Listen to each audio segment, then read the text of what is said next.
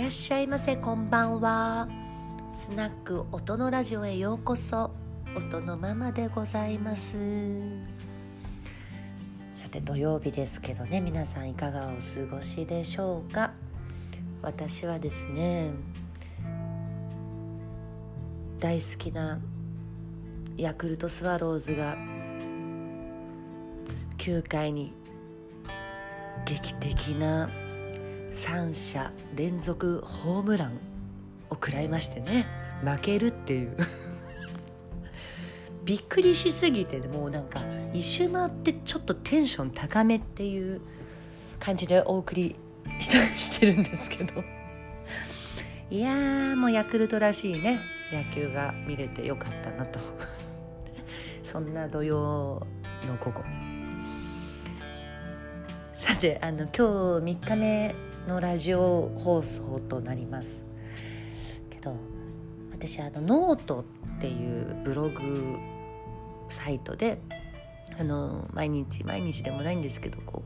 う記事を書いたりしてるんですね。でこのラジオを始めますっていうのもそのノートの皆さんフォロワーの皆さんから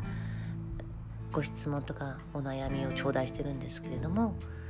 今日もあのそのノートのフォロワーさんから頂いたご質問に答えていきたいと思います。えっと、今日はですねあのいつもあ結構早くから仲良くしてノート上で仲良くしてくださってるあのかなこさんでトライアスロンをやられてるねもうアスリートの方なんですけどあの私ノートでブログ記事を書くプラスあの日々の食事をですね一人暮らしでこう自炊してる食事を写真でアップしてることが多いんですけどかのこさんもあのお料理がお好きでいつもその私の食事にこう反応してくださるんですよね。なんかコメントくださったりとか。それでそのかなこさんの質問がですね銀座のクラブはお料理お食事が出ないのになぜそんなにお料理プロ並みにお上手なんですかっていうあのすごい褒め褒め上手なご質問をいただいたんですけれどもあのお料理はですね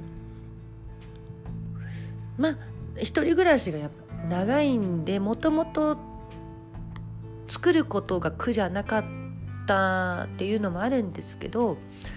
やっぱりねあの銀座で勤めていたっていうことにとても勉強になってるんですよね。あの私たちホステスさんっていうのは食事をするっていうことも大事な仕事なんですよね。銀座には本当に、まあ、銀座と限らず東京って美味しいお店レストランたくさんあるんでそういうところに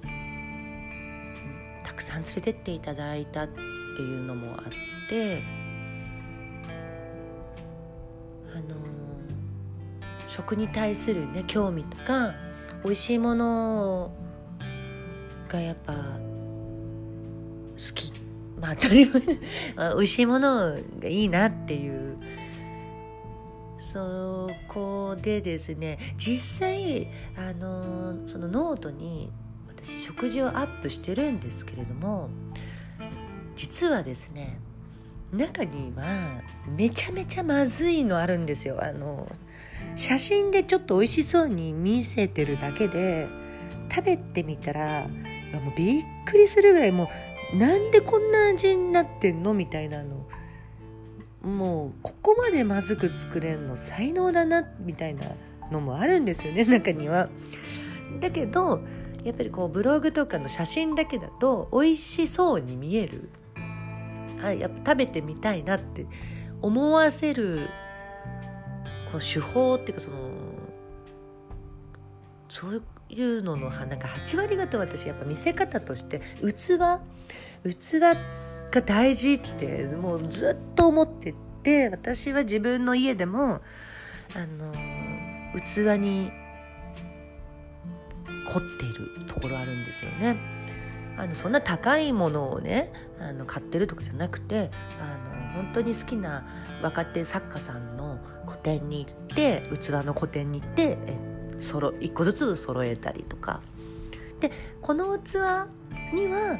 あこの料理作りたいなって器にのせたい料理を考えて作るみたいなそういうことだったりするんですよね。だからですねあのかなこさんがもう本当にまんまと。まんまとっていうか全部美味しそうって思ってくださったりプロ並みって思ってくださるのはちょっと嬉しいんですけどね。実際そんなすごいまずいのもあるっていう 残念なからくりもあるんですけどあのちょっと今日6月5日っていうのがですね私が15年銀座のクラブで働かせていただいたうちの5年間ママをやらせていただいたんですけどママを襲名したのが6月5日だったんですよね。7年前の今日。で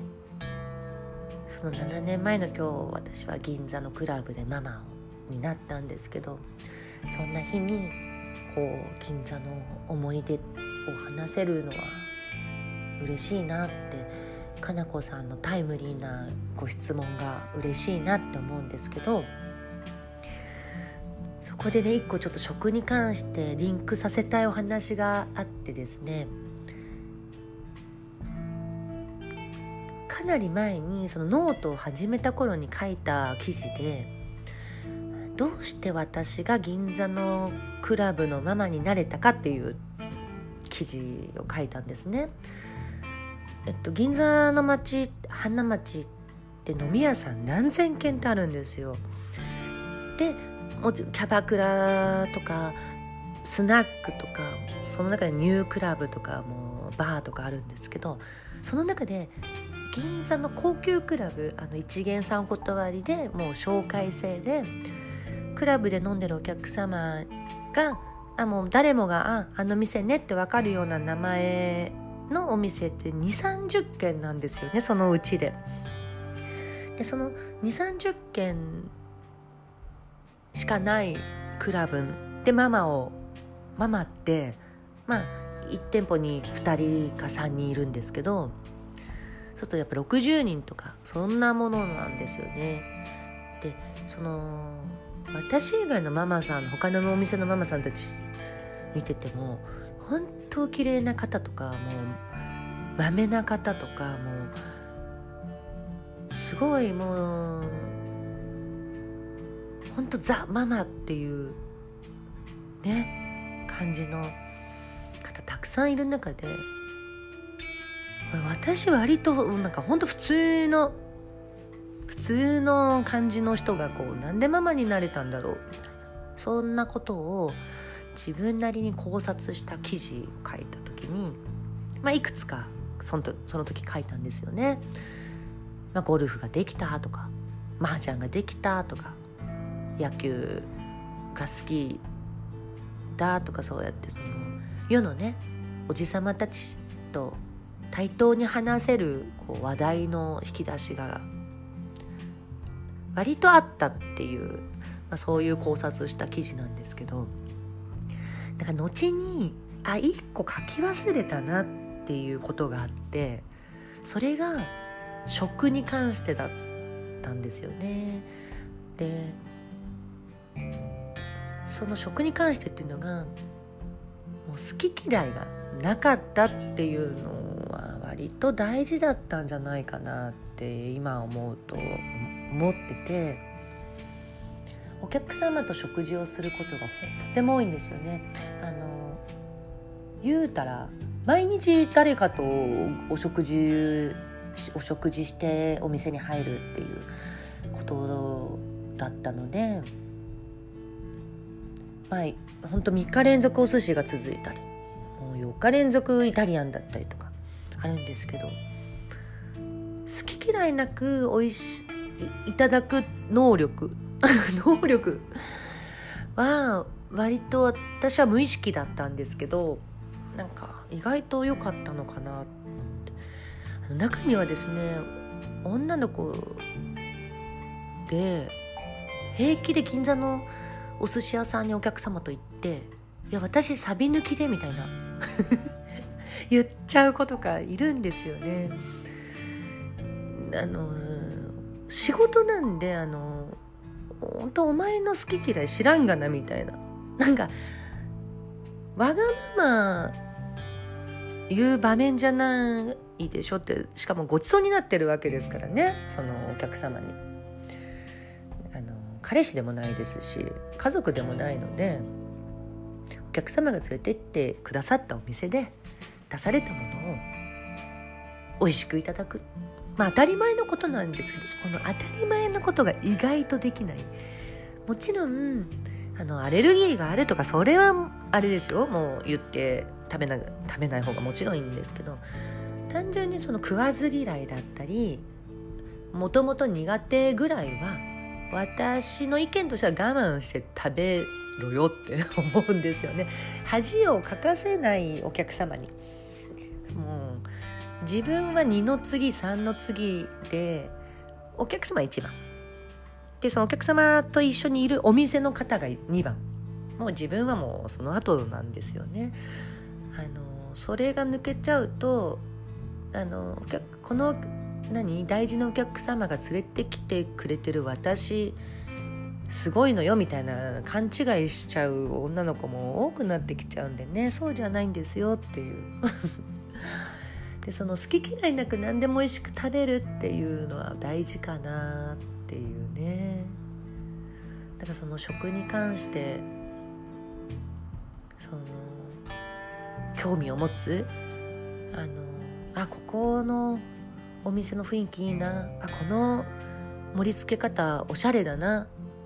あこのお店素敵だなっていう興味を持つようになると自分でお店を探すようになるんですよね。でそのお店を見つけた時にお客様に銀座のお客様って皆さんグルメなんであのまだ誰も知らないイタリアン見つけたよとか予約まだ取れる誰も知らないお寿司屋さん見つけたよっていうのが営業になったりするんですよね。でそこがまた美味しい本当に美味しかったり感動してもらえるとあ大人がいつも推薦し教えてくれるご飯屋さんって本当いいなそれがまた信頼になるんですよね。なので自分のその食のレベルを上げておくあの雰囲気とか含めてそういうのも仕事のうちだったのかなと今思うとね思うんですよね。でそういうのがこうこうプライベートで一人で作ってるところにも、まあ、今ねなんかこのお皿にこういうふうにこの料理を盛ったら素敵に見えるかなとか